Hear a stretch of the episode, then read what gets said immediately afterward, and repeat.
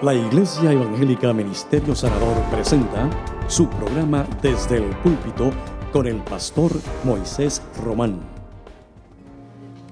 Bendiciones hermanos y hermanas, qué bueno que estamos en la casa del Señor, nos ponemos en pie. Queremos adorar al Señor con alegría, con gozo. Lo hacemos al Rey de Reyes y Señor de Señores. Rendimos culto a Él, solamente a Él, al que único lo merece. Y Jesús dijo, toda autoridad me ha sido dada en el cielo y en la tierra. Por eso el canto cristológico dice, y todo lo que está en el cielo, en la tierra y debajo de la tierra, reconozca, se doble ante Él, ante Jesucristo, como el Rey de Reyes y Señor de Señores. Te invito a que levantes tus manos al cielo. Señor, te adoramos en esta mañana. Agradecemos la oportunidad que nos das de estar en tu casa. Y hoy tu pueblo, Señor, te adora a ti, Señor. Exalta tu nombre, reconociendo que sin ti nada somos. Y Señor, nos unimos a los hermanos y hermanas a través de las redes, que en esta hora también te exaltan, te alabarán y te adorarán, Señor, a ti solamente cuando tu palabra sea predicada en esta mañana, nosotros queremos ser hacedores de ella y permitimos desde ya que tu Espíritu Santo intervenga con lo profundo de nuestro ser, sensibilice nuestra vida, de manera que nosotros podamos recibir tu palabra, que es vida en nuestro corazón y en nuestra vida. A ti damos honor y majestad, en el nombre de Jesús. Amén.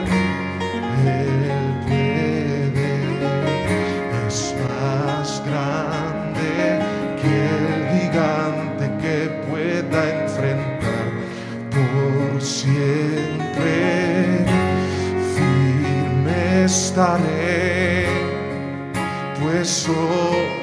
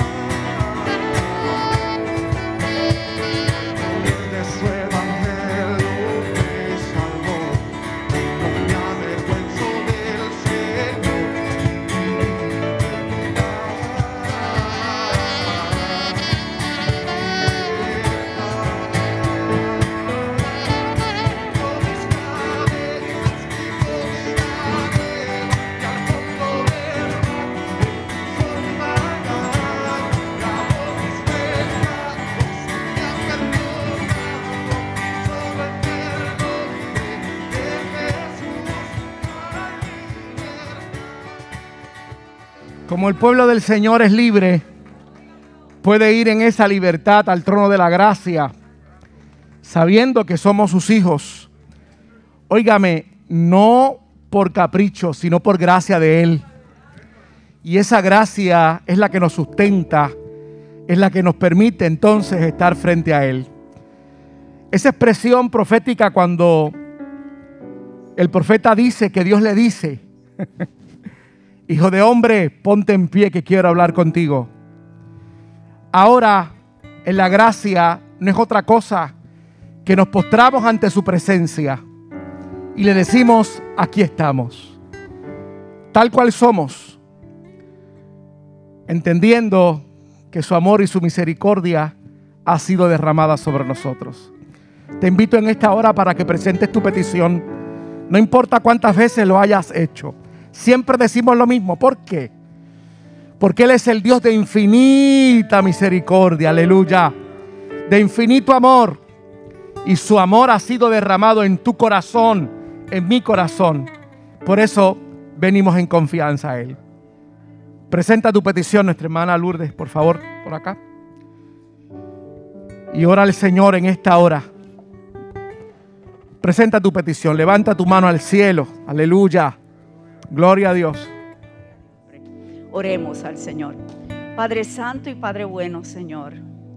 Sabemos que estás en tu trono, Dios. Y si tú estás en tu trono, para ti no hay nada imposible.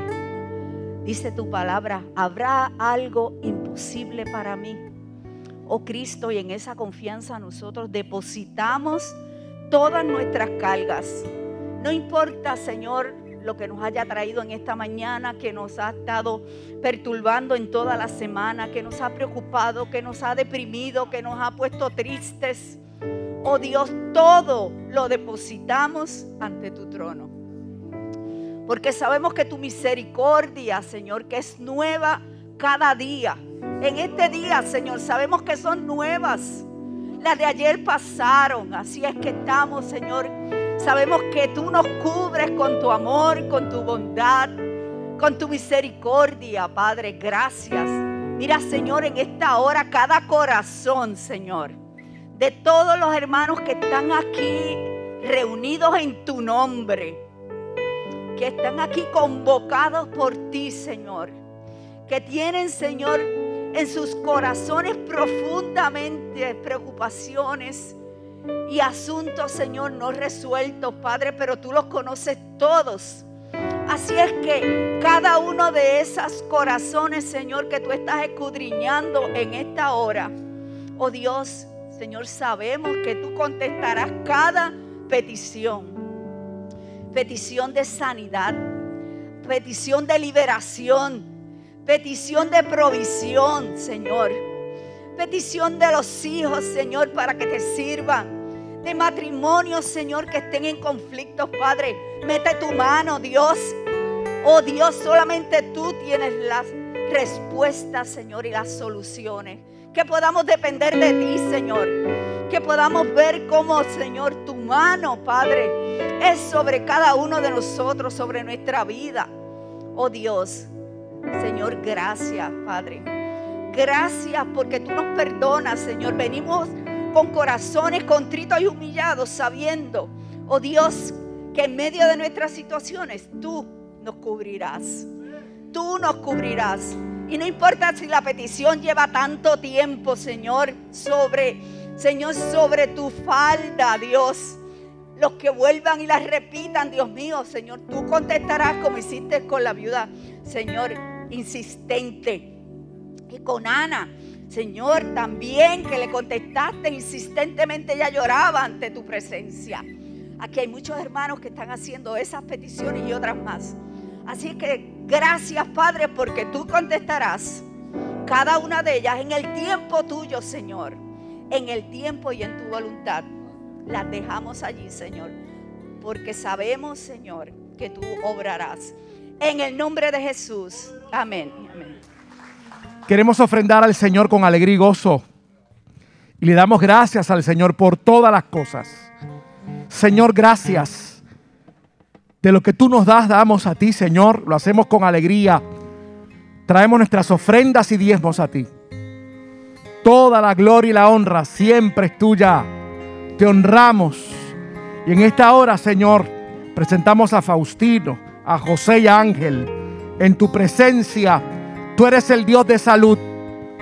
Eres el Dios que nos sanas. En el nombre de Jesús. Amén.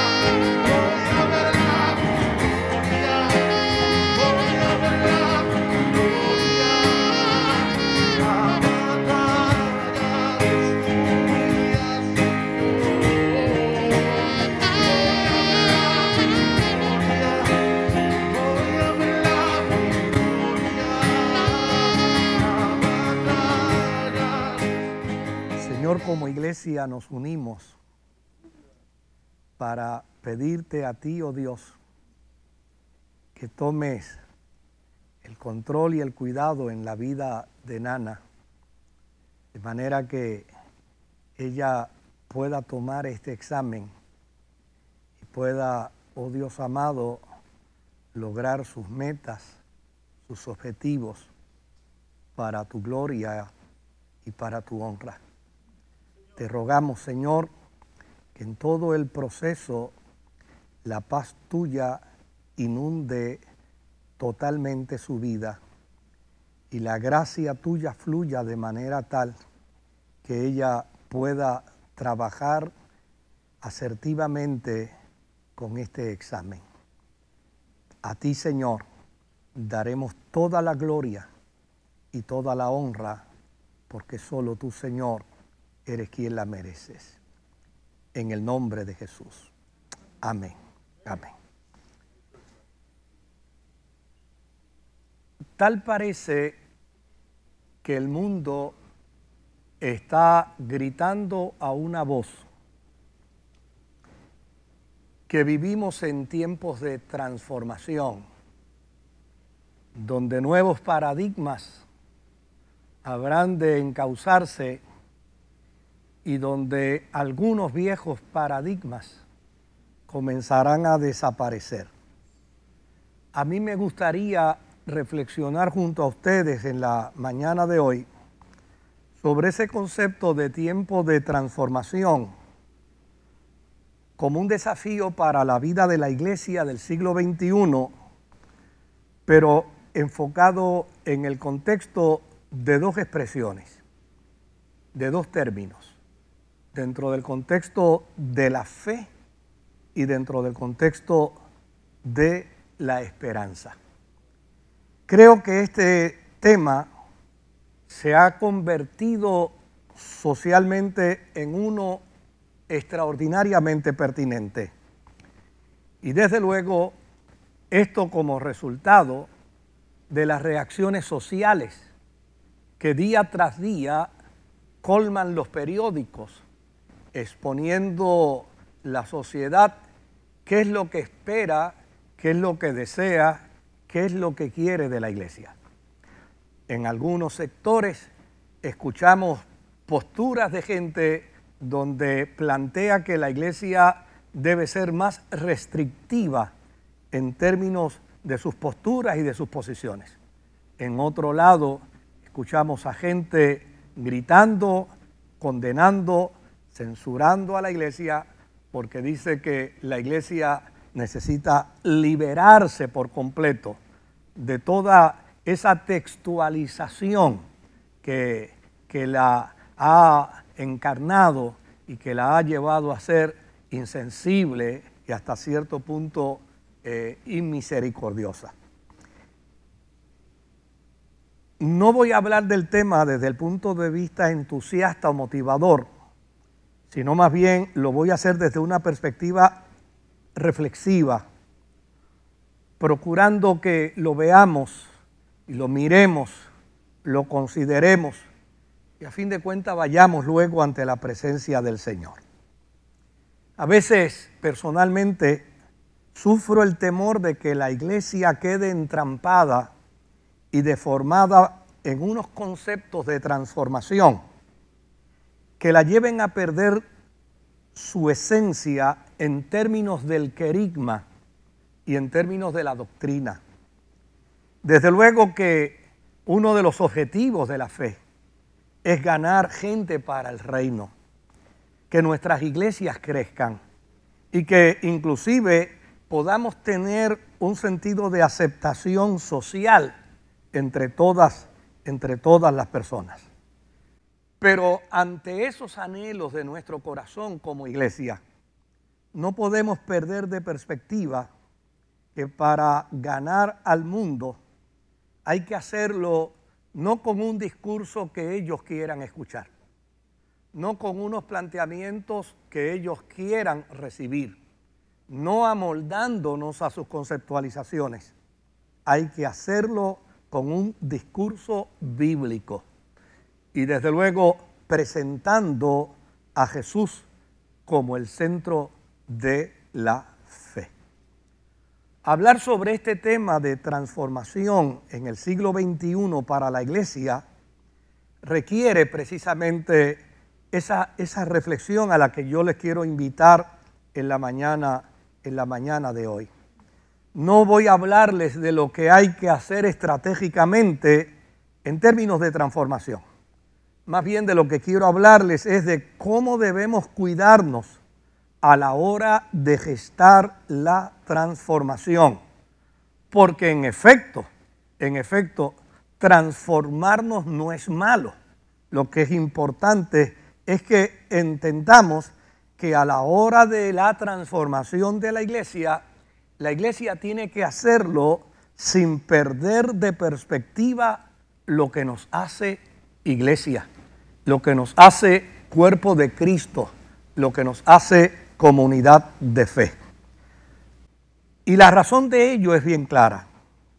La iglesia tiene puntos neurálgicos en su cerebro. Si ustedes observan bien, el planteamiento de la iglesia, filosóficamente hablando, es que la iglesia es el cuerpo de quién? El cuerpo de Cristo. Y como cuerpo de Cristo, pues obviamente tiene una cabeza. Pues yo quiero plantearles que la iglesia, la iglesia tiene tiene puntos neurálgicos en su cerebro, en el mensaje de Cristo, en el discurso de Cristo, en el testimonio de Cristo, que no pueden ser tocados ni alterados, porque incapacitaría el cuerpo. Me parece que mirando la realidad del tiempo que nos ha tocado vivir, la iglesia y sus ministerios, como cuerpo y como organización, no puede ser una que se amilane enterrándose o enajenándose para no mirar la realidad del tiempo que le ha tocado vivir. Ella ha sido adiestrada por el Espíritu Santo de Dios a fin de atemperarse frente a los desafíos más grandes sin perder su esencia e identidad ante la mayor consigna que la iglesia tiene. La mayor consigna de la iglesia no es decir lo que el pueblo quiere escuchar. La mayor consigna de la iglesia no es amoldarse a los estilos mundanales secularistas. La mayor consigna de la iglesia es revelar el rostro de Dios a través de la persona de Jesucristo para que el ser humano pueda reconciliarse con Dios, pueda reconciliarse con Él mismo, pueda reconciliarse con sus semejantes y pueda reconciliarse con la naturaleza. Creo que la instrucción bíblica que nos presenta esos dos estadios del origen de la creación en la Biblia, donde el texto dice, la tierra estaba desordenada y vacía, nos hace entender la gran capacidad de Dios en esto de mantener sostenido en la esperanza el cosmos desordenado.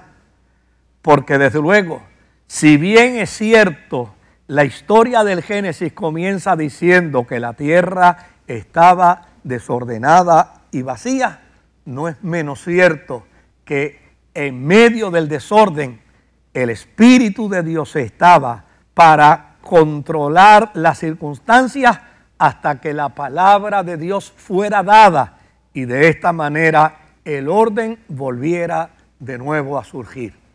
Lo que me hace entender, mis amados hermanos, es que aun cuando hoy tal vez podemos pensar en el gran desorden de la sociedad, en eso de que en ocasiones a lo bueno le llamamos malo y a lo malo le llamamos bueno, no podemos perder de perspectiva que Dios todavía tiene el control soberano de la sociedad. Y no podemos perder de perspectiva que el Espíritu Santo está en control también de la crisis. Lo que es necesario es que la iglesia que se ha constituido a través de las escrituras en la voz de Dios para la sociedad, para el mundo de hoy, pueda proclamar la palabra asertiva, la palabra correcta para que este caos que hoy vivimos, para que este caos que hoy experimentamos pueda, pueda tener orden. A través de toda la historia de la humanidad, la iglesia es una que se transforma, pero a la misma vez transforma a los seres humanos. Es decir, la iglesia no se amolda al mundo para responder como el mundo quiere. La iglesia se transforma al ver las necesidades del mundo, pero a la misma vez que se transforma para ver las necesidades del mundo, sigue teniendo el mismo objetivo, transformar al mundo para que llegue a alcanzar la imagen de Jesucristo. El apóstol San Pablo plantea este concepto de la transformación para transformar cuando en Primera de Corintios, en el capítulo 9 y en el verso 20 al 23 dice, me he hecho a los judíos como judío para ganar a los judíos, a los que están sujetos a la ley, aunque yo no esté sujeto a la ley, como sujeto a la ley, a los que están sin ley, como si yo estuviera sin ley, aunque yo no estoy sin ley de Dios, sino bajo la ley de Cristo, para ganar a los que están sin ley. Me he hecho débil a los débiles, para ganar a los débiles. A todos me he hecho de todo, para que de todos modos salve a algunos. Y esto hago por la causa del Evangelio, para hacerme copartícipe de él. A la luz de lo que plantea el apóstol San Pablo, hablar de transformación en el contexto de la iglesia no es atemperarnos a los estilos secularistas y egocéntricos del mundo. Más bien, es el desarrollo de un entendimiento claro sobre la condición humana para que con empatía los llevemos a un feliz encuentro de reconciliación con Dios. Es decir, mis amados hermanos, transformarnos para transformar no implica hacernos más espirituales, sino más humanos. Y dentro de nuestra humanidad, plantear que estamos en contra del pecado no porque somos santos. Estamos en contra del pecado porque una vez fuimos víctimas del pecado. ¿Se da cuenta la diferencia? Lo que requiere la transformación. No es que yo ahora, como resultado de la gracia de Dios en mí, entienda que yo tengo derecho para juzgar la vida de los demás, para condenar la vida de los demás. No, el discurso de la iglesia no puede ser un discurso donde brille la santificación por mérito propio, porque no hemos sido santificados por mérito propio. Hemos sido santificados como un acto de la gracia de Dios mediante el sacrificio de Cristo en la cruz del el Calvario. Si de alguna manera y si algún discurso tenemos que darle al pecador, no importa cuál sea su pecado, no importa cuál sea su conducta, no importa cuál sea su estilo de vida, si alguna respuesta le tenemos que dar al pecador, la tenemos que dar consciente de que no la damos porque somos mejores que ellos, ni porque somos más santos que ellos, la damos porque una vez fuimos pecadores y sabemos lo que se sufre y lo que se padece separados de Dios. Eso precisamente es entender la transformación para transformarnos. De hecho, el doctor David Ruiz, en su libro La transformación de la iglesia, nos plantea lo necesario y lo imprescindible de dicha tarea. Así que debemos entender que la tarea de la transformación de la iglesia tiene que ser sin que perdamos la esencia genética de la iglesia, dado que en la vida y el testimonio eclesial hay virtudes eclesiales para la transformación de los pueblos que no pueden ser eliminadas. Mis amados hermanos, yo tengo muchos defectos como humano, pero gracias a Dios no, no soy egolátrico ni egocéntrico. Yo no creo que a mí me esté escuchando todo el mundo hoy, ni creo que me están escuchando los senadores y los representantes y la gente. Yo pienso que me está escuchando la iglesia y algunos hermanos y amigos a través de la internet y aquellos que a través de la radio y, y a través de la televisión nos pueden ver. Pero tengo una seria preocupación. Hoy en día la iglesia se ha dividido.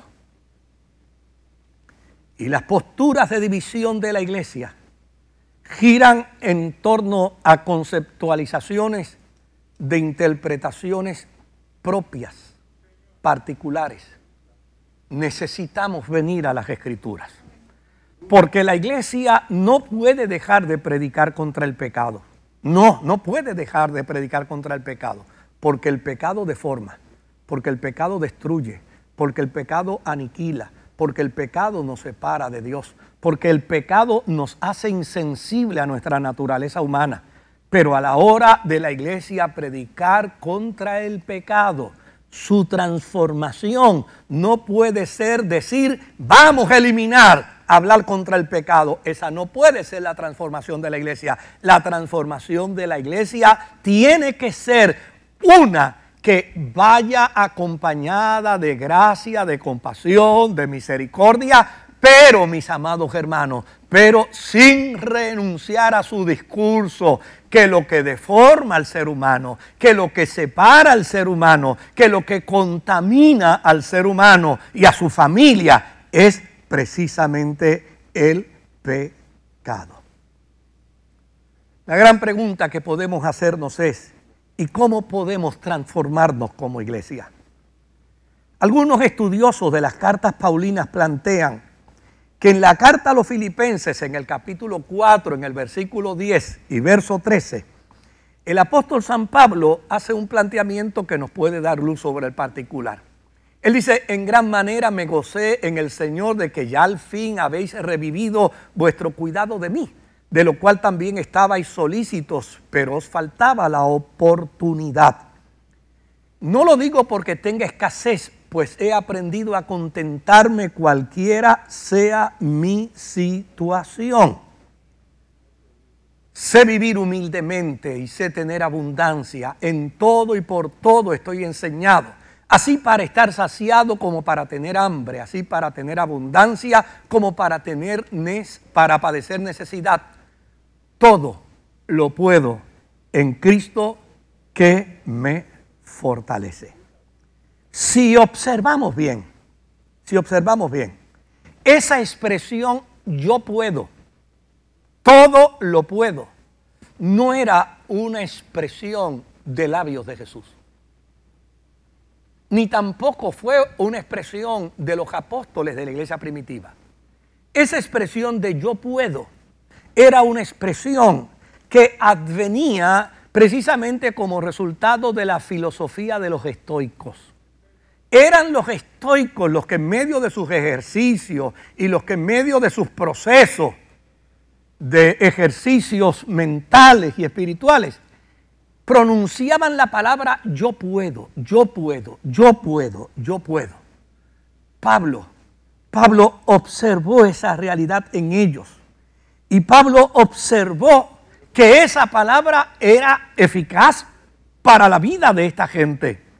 Al punto de que esta gente podía estar en una temperatura bajo cero y pasarse la noche entera en ella. Que podían caminar sobre el fuego y, no, y no tener temor que podían recibir experiencias angustiosas y, y ellos seguían sobreponiéndose a la crisis. Pero Pablo, Pablo no tomó la palabra del yo puedo de los estoicos para traerla y para introducirla a rajatabla dentro de la cristiandad. ¿Sabe lo que hizo el apóstol San Pablo? Ubicó en el yo puedo de los estoicos a Jesucristo quien es el centro de la fortaleza y de la capacidad humana. Pablo también, también presentó la experiencia transformadora de los filipenses para que se hagan solidarios con las necesidades, porque ellas estarán presentes en la vida de todos los seres humanos. Por lo tanto, cuando hablamos de transformación, Necesitamos considerar que la iglesia es un ente que se transforma. Pero vuelvo de nuevo a repetir, no se transforma porque quiere corresponder a la exigencia mundanal. Se transforma porque quiere ganar al mundo para Jesucristo. Pero lo hace no renunciando a la esencia del Evangelio lo hace no renunciando a las verdades de las escrituras, lo hace meramente en el sentido del amor, porque a fin de cuentas hubo una transformación en el cielo para que nosotros pudiéramos ser salvos. El verbo se hizo carne y habitó entre nosotros. Pero el verbo que se hizo carne y habitó entre nosotros no renunció a su deidad. La escritura dice siendo en forma de Dios. No estimó el ser igual a Dios. Eso es otra cosa. Pero él no renunció a su deidad.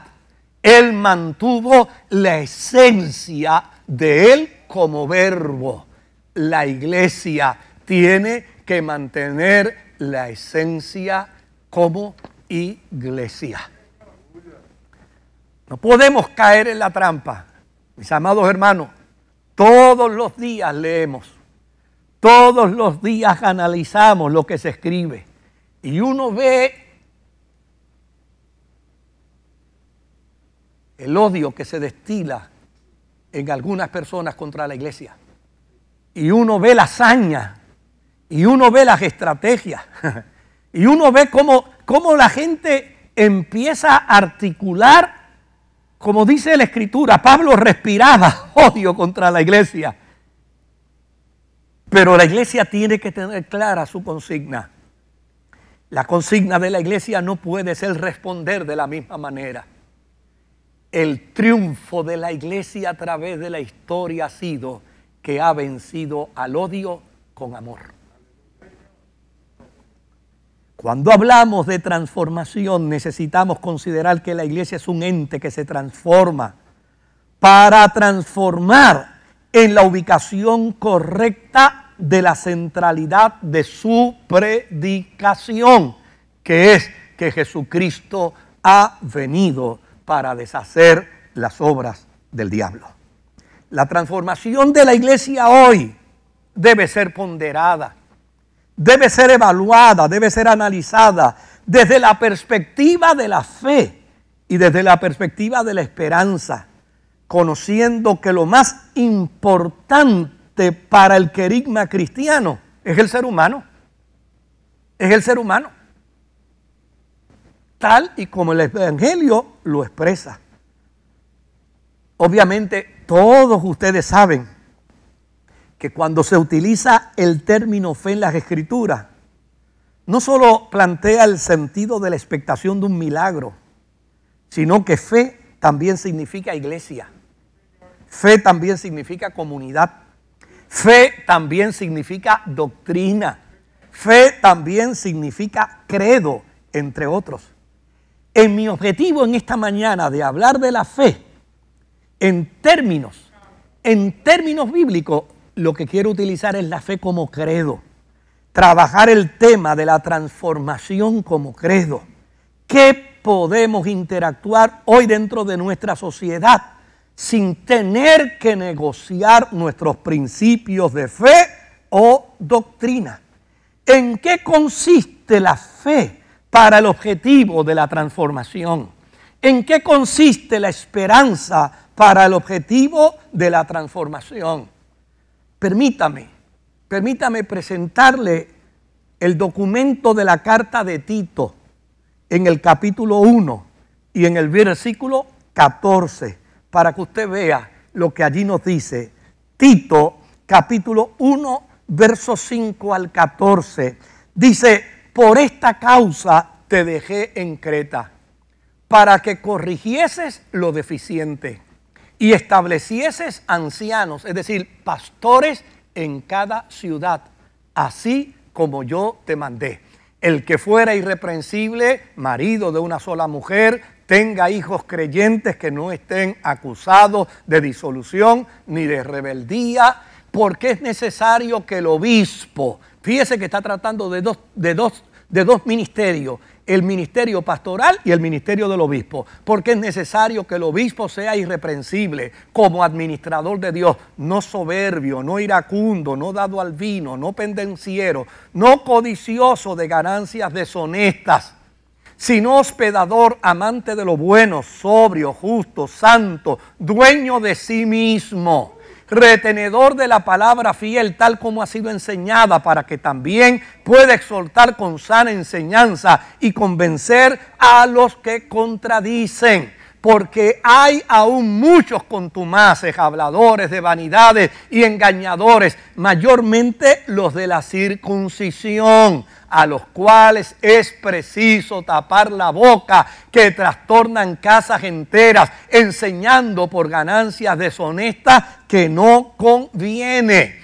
Uno de ellos, su propio profeta, dijo, los cretenses, siempre mentirosos, malas bestias, glotones, ociosos. Este testimonio es verdadero, por tanto repréndelos duramente para que sean sanos en la fe no atendiendo a fábulas judaicas ni a mandamientos de hombres que se apartan de la verdad. Si usted nota aquí esta carta que tradicionalmente decimos que Pablo se le envió a Tito, si usted nota bien esta carta, a Tito se le ha asignado un gran desafío el desafío de la transformación. Tiene que transformar una sociedad empedernida en, en inmoralidad. tiene que transformar una sociedad inclinada a vicios y a inmoralidades. Pero nota bien lo que le dice el apóstol. Tendrás que tomar lo vil y lo despreciado para constituirlos en pastores para toda la ciudad. Pablo no lo mandó a huir de Creta, sino más bien a definir con claridad sus objetivos basado en una transformación que transforme con la enseñanza no negociable a fin de convertir a lo vil en ministros y obispos de la causa del Evangelio de Jesucristo. ¿Se da usted cuenta lo importante que es la transformación de la iglesia con un objetivo bíblico? Porque de la misma manera que estoy viendo gente con espíritu hostil en contra de la iglesia, también estoy mirando gente de iglesia con espíritu hostil en contra de su mismo cuerpo.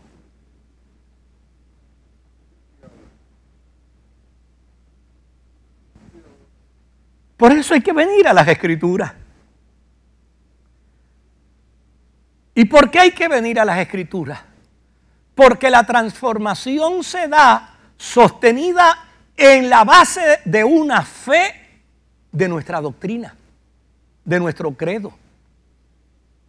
Pero tiene que ser bajo una premisa clara, la premisa de la humildad, la premisa de la sencillez no creyéndome más santo que el pecador, porque a fin de cuentas, a mí me encanta Pablo. A fin de cuentas, cuando Pablo habla de sí mismo, dice, de todos los pecadores, yo soy el primero. Es decir, necesitamos partir de una premisa donde le podamos decir al individuo, mire, yo creo que lo he dicho aquí en ocasiones, hace muchos años atrás, un joven homosexual vino a hablar conmigo y vino a tener una conversación conmigo. Y dentro del proceso de la conversación, cada vez que me hablaba de sus dolores, de sus angustias, de sus sufrimientos, yo le afirmaba y yo le asentía con mi cabeza. Y de momento él se sintió curioso porque desde luego yo lo estaba afirmando en sus experiencias de dolor y de angustia. Y de momento él detuvo su conversación y me dice, pastor, una pregunta, ¿usted alguna vez fue homosexual?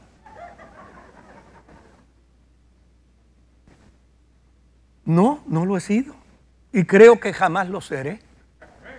Pero yo no necesito ser homosexual para descubrir que el pecado duele, que el pecado lastima, que el pecado nos separa de la comunión con Dios, que el pecado hace daño. Porque cuando hablamos de pecado, no hay pecados grandes ni pecados chiquitos cuando hablamos de pecado, están, mire amado, yo he estado observando gente que están tratando de defenderse por aquellas cosas que entiende que son pecados contra ellos, pero a la hora de responder ellos responden con pecado, atentando contra otras personas. ¿Sabe lo que dice la Biblia? No seas vencido de lo malo, vence con el bien el mal. Esa es la responsabilidad cristiana. Por lo tanto, por lo tanto, la transformación necesita no solo el concepto de la fe como doctrina, también es importante la esperanza.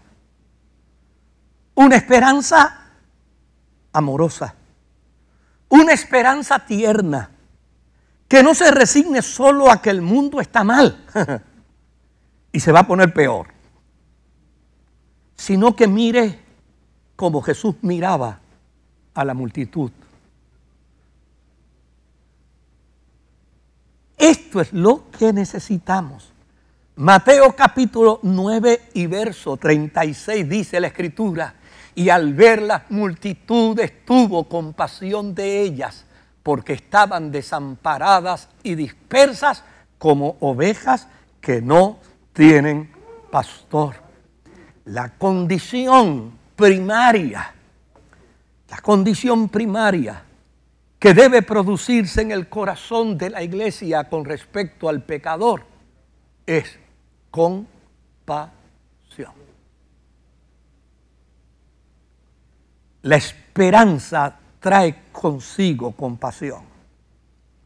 Una esperanza que nos lleve a sostener la promesa de Jesús sobre la iglesia. En Mateo capítulo 16 y verso 18. Para aquellos creyentes que están aterrorizados y pensando que el mal va a acabar con la iglesia. Para aquellos creyentes que están pensando que toda esta andanada de estrategias gubernamentales y de estrategias eh, eh, políticas van a acabar contra la iglesia. Escuche lo que dijo Jesús, Mateo 16 y verso 18. Las puertas del infierno no prevalecerán contra ella.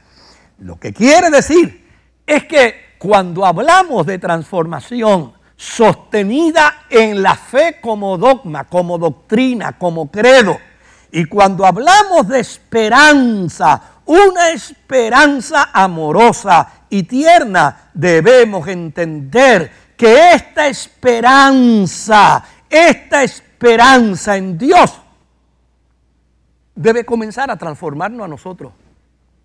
Mire, lo más importante que la iglesia realiza no es el culto del domingo.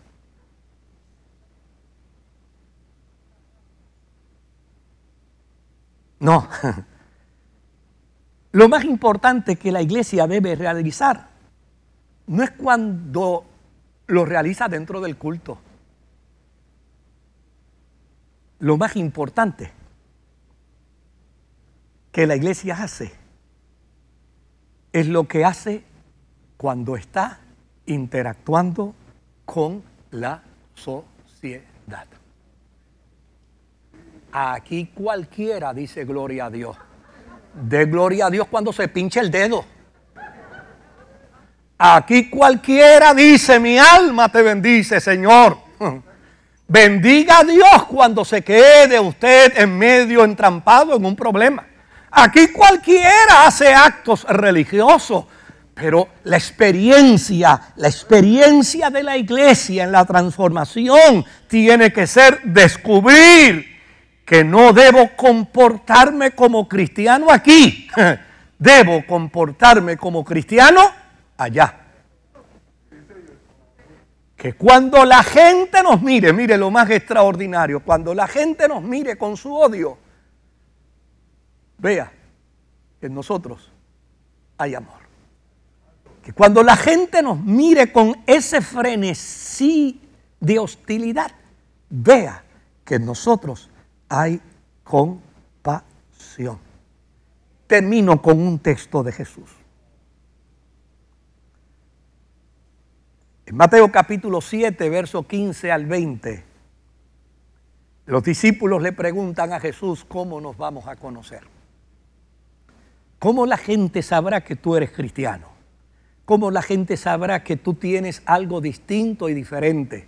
¿Cómo la gente sabrá que en ti hay una experiencia de gracia que no proviene de esfuerzo humano, sino que proviene de la gracia de Dios? Y cuando le están haciendo esta pregunta a Jesús, fíjate cómo Jesús respondió, por sus frutos los conocerán. Necesitamos que el mundo nos conozca. Necesitamos que el mundo sepa quiénes somos nosotros.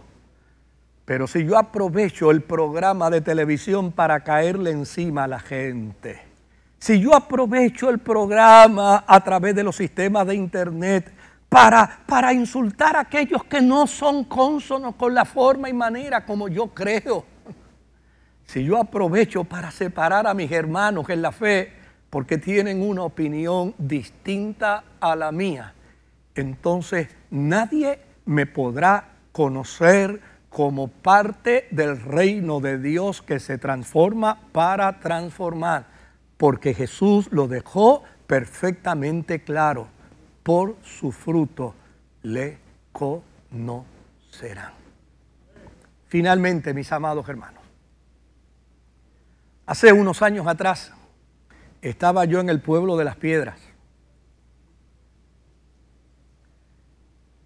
estaba haciendo unas gestiones de, de la ciudad del niño, en el pueblo de las piedras, cuando de momento se me acerca un deambulante y me dice, mister, usted me puede dar cinco pesos. Yo no sabía que, yo parece que me había quedado en, los- en las pesetas, ¿verdad? Yo no sabía que, que- en las piedras la tarifa es tan alta. me imagino que en Humacao debe ser mucho más alto todavía. Parece que la, la cuestión esta del costo de vida ya es otra cosa. Y yo cuando lo miro me dice, le digo, oye, cinco pesos. Me dice, sí, es que ahí a donde usted va a entrar venden una mixta por cinco pesos y yo tengo hambre. Y bueno, si es así, ¿cómo no? Confía en mí que yo voy a entrar a comer. Yo saqué mi cartera, gracias a Dios que tenía un poquito más de cinco pesos, y le di los cinco dólares. Y entonces le abrí la puerta del negocio para que él entrara a pedir lo que le iban a dar por cinco dólares. Y cuando entramos, mira lo que me dijo. Me dice, cuando yo llegue a casa de mami por la noche, yo le voy a decir que me encontré con usted, porque usted es el del programa Respuesta. Y yo, yo a usted lo conozco. Ay, mi madre, si me hubiera comportado como nos comportamos tantas veces en la vida, perdiendo de perspectiva que el mundo nos conocerá no por un letrero denominacional, sino por el fruto del Espíritu, que se traduce en gracia, en compasión, en misericordia, en solidaridad, en empatía, en amor, en templanza, en bondad, en fe. Mis amados hermanos, la iglesia debe desarrollar esa conciencia. Hay que transformarnos pero no negociando nuestros valores, no negociando nuestra fe, no negociando nuestros principios. Hay que transformarnos para seguir anunciando que la gracia de Jesucristo ha venido para destruir el pecado, pero no desde la perspectiva de que yo soy santo y tú no, porque a fin de cuentas todos somos pecadores. Hay que entender que la razón de nuestra transformación para predicar contra el pecado es que de no haber sido por la gracia y haberme mantenido en el pecado, el infierno me hubiera arrastrado a su eternidad. Y por la gracia de Jesucristo me considero y usted se considera hijo del Dios del cielo. Que el Señor me los bendiga. Póngase en pie, amados, póngase en pie. No sé si en esta mañana haya alguien entre nosotros que desea abrazarse a Jesús, que desea abrazarse al Señor. Si hubiera alguien, me encantaría poder orar a Dios por usted. Si hubiera alguien levantándome su mano donde está, si hubiera alguien, me encantaría orar a Dios por usted. Aquellos que a través de la radio, aquellos que a través de la televisión, aquellos que a través de la internet se vinculan con nosotros, los que allí estén y deseen abrazarse a Jesús. Quiero orar a Dios por ustedes ahora. Padre querido, gracias por el tiempo que nos regalas en tu casa, por la experiencia de adoración, por la expresión solidaria de amor recíproco los unos para con los otros. Gracias por la vida de Jorge Sotomayor que, que vino para estar con nosotros y compartir la experiencia de este culto. Te pedimos, Señor, que ahora tu Espíritu Santo nos asista en esta reflexión, nos dirija, nos conduzca a lo justo, a lo verdadero.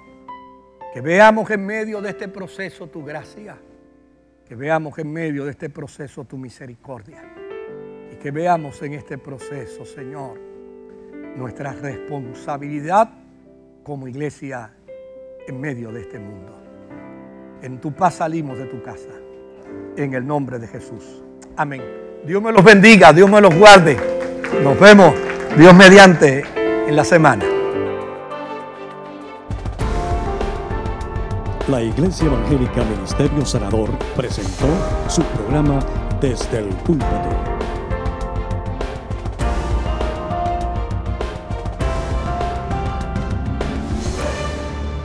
Si desea adquirir una copia de esta predicación, puede llamarnos al 787-793-1777. Que Dios les bendiga.